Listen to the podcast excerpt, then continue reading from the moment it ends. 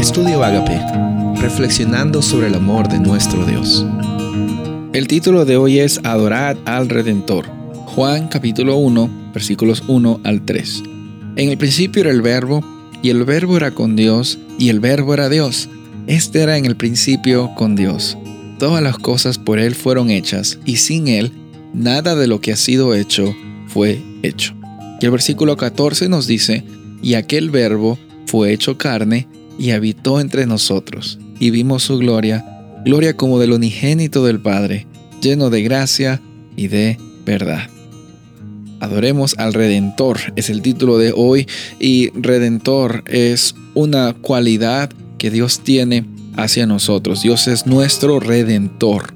No solo es nuestro Creador, no solo es la persona que te diseñó y te dio un propósito, sino es la persona que a pesar de las dificultades y de las consecuencias que nosotros cargamos por nuestra condición y por nuestras acciones pecaminosas, está y estuvo dispuesto y estará dispuesto siempre a redimirnos. Redimir significa prácticamente liberarnos de una condena, sacarnos de una culpa que realmente la merecíamos pagar. Redención implica una acción, implica una experiencia de libertad que solamente una persona exterior, fuera de nosotros, lo puede hacer.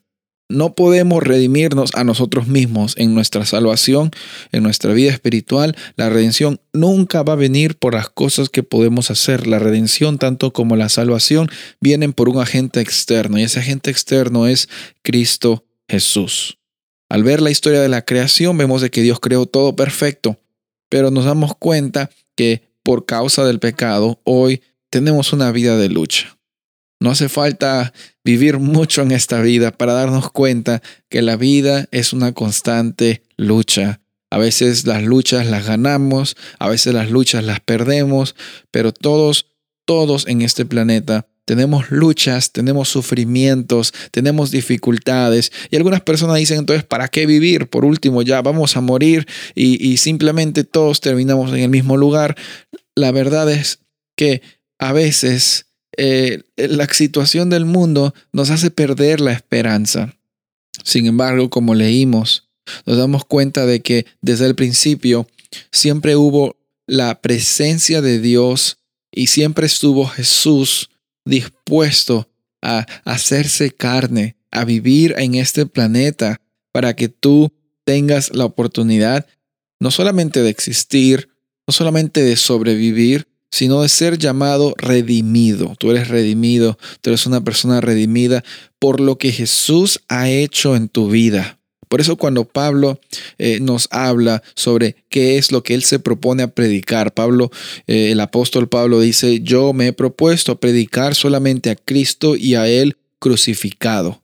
Y a veces nosotros nos perdemos en temas que muchas veces son buenos para nuestro crecimiento, pero no tan esenciales como adorar al Redentor, al Cristo crucificado, y no solamente crucificado, sino resucitado, porque tenemos que reconocer también de que ese Cristo Jesús resucitado está en el cielo ahora interviniendo e intercediendo por ti y por mí, y también Él va a venir pronto.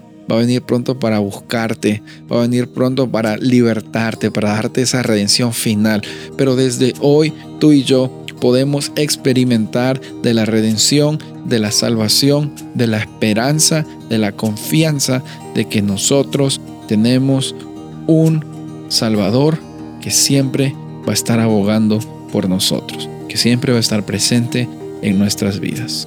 Soy el pastor Rubén Casabona y deseo que tengas un día bendecido.